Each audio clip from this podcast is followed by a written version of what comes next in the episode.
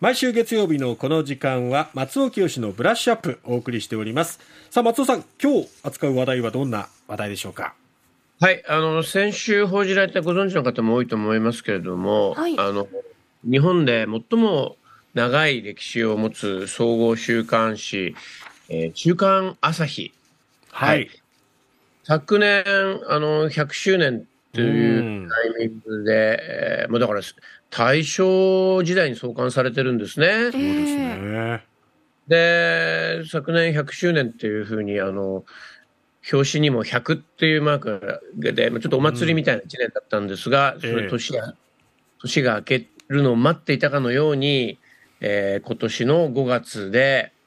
休刊、うん、まあ、この世界で休刊っていうと事実上の廃刊ですから、うん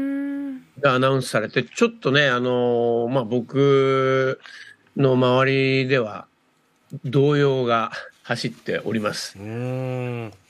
で、僕あのー、個人的なことを話しますと、はい、週刊朝日は、あのー、まあ、実家の、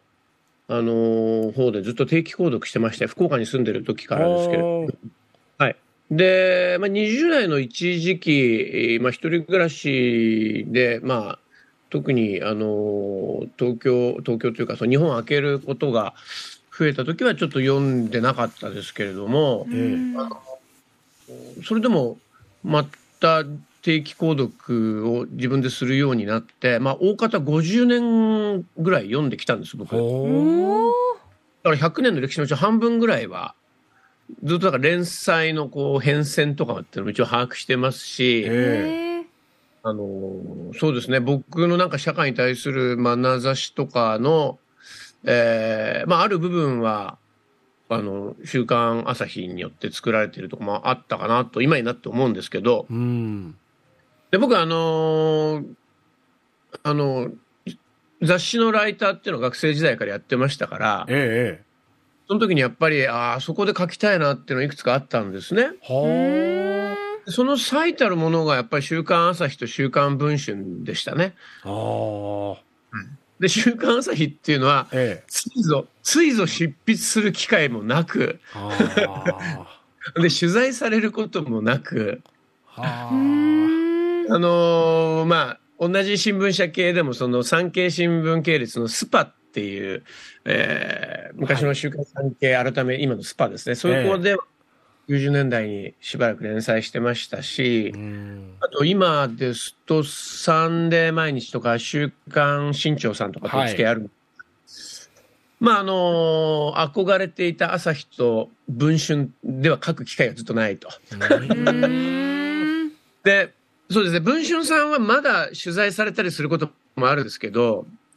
本当ね週刊朝日は僕にとってずっと手の届かないマドンナみたいな感じで このままなっちゃうのか。ただね、はい、その、かつて日本の週刊誌業界をリードした週刊朝日も、えー、昨年12月の段階で、まあ、部数が、えー、もう7万部台と言われてまして、これまあその朝日新聞出版発表でこの数字なんで実際もっと少なかっただろうなと思われるんですが。で、まあ、これライバル視とされたサンデー毎日なんかに至ってはもう5万部も切ってると、もう全国のコンビニの数より少ないなんて言われてるんですけど、だから僕も例えばサンデー毎日で去年あの田畑さんにお伝えしたと思いますけど、まあ、自民党の石破元幹事長と対談したっていう、はい、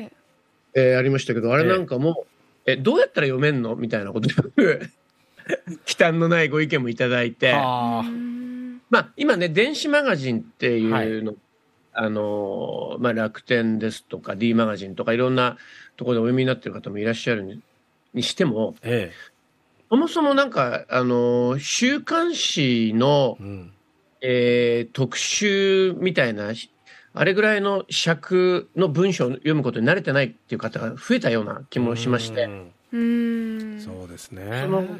なんか器が中身をどんどん変えていくというか、うん、あのまあまずは電車の中で週刊誌を読んでる人ほとんど見かけなくなりましたし、うん、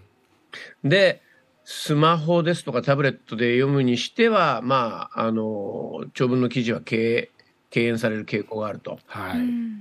でまあ落ち着くべくして落ち着いた、えー、この結果なのかなと思う一方で、ええ、まあ文春法なんていう言葉ここ数年よく聞くように、まあ、新潮法って言葉もありますけど、はい、まあセンセーショナルな、うん、あ記事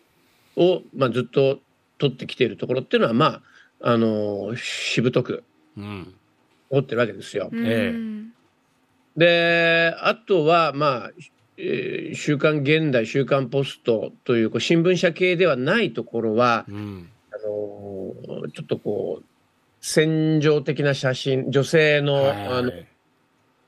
肌が。グラビアとかですね。そういう。とか、うん、それを、まあ、朝日新聞出版なんかからすると、まあ、あんなのはもうドーピングだと。なるほど。で、まあ、誇り高く拒んできたのですが、うん、まあ、結果としてはこうなってしまったと、誇り高く滅びていくのかという感じもあるんですけどね。あの、まあ、かつては、あの、本当にあのね、ベストセラーを生み出す雑誌では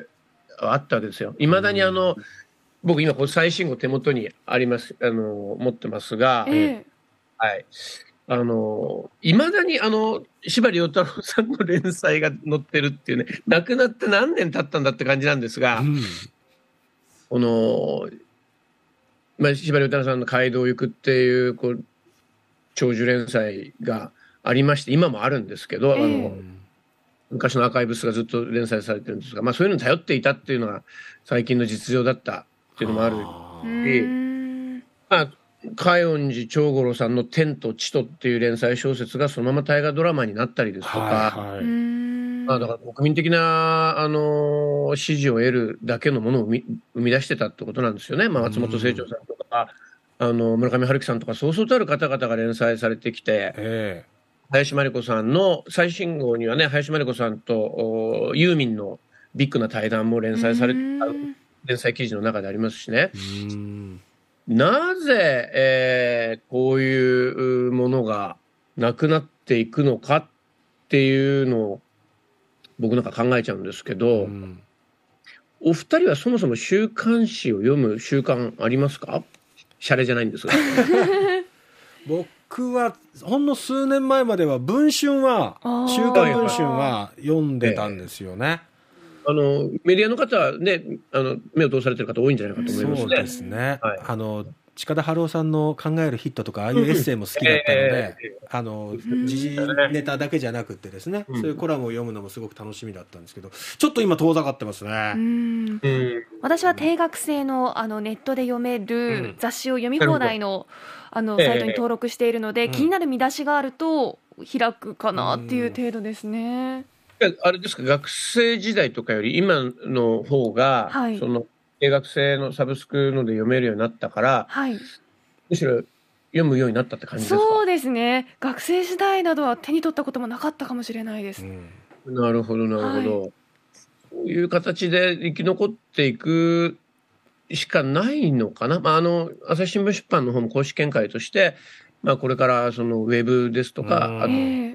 書籍単行本の書籍の方に中心していきたいみたいなことを言ってましたけど、うん。僕はね、やっぱりね、週刊誌がいいなと思ってたのは、うん、あのまあ今でもいいなと思ってるんですけど、やっぱりその新聞と違って1週間かけて、うん、えー、一つの記事をまとめる、まあ、それはチームがいくつかあったりして、うん、えー、じっくり腰を据えることであの深みが出てくるとか立体的な記事が仕上がるっていう面白さがあると思ってますし、うん。あとやっぱり連載の面白さですよね。その定点観測の声を聞くには1週間に1度ぐらいって割と程よいペースなのかなと思ってて、あの読み続けてる雑誌週刊誌っていうのはやっぱり連載ページが面白いんですよ。その、ずっと読んでる人からするとね。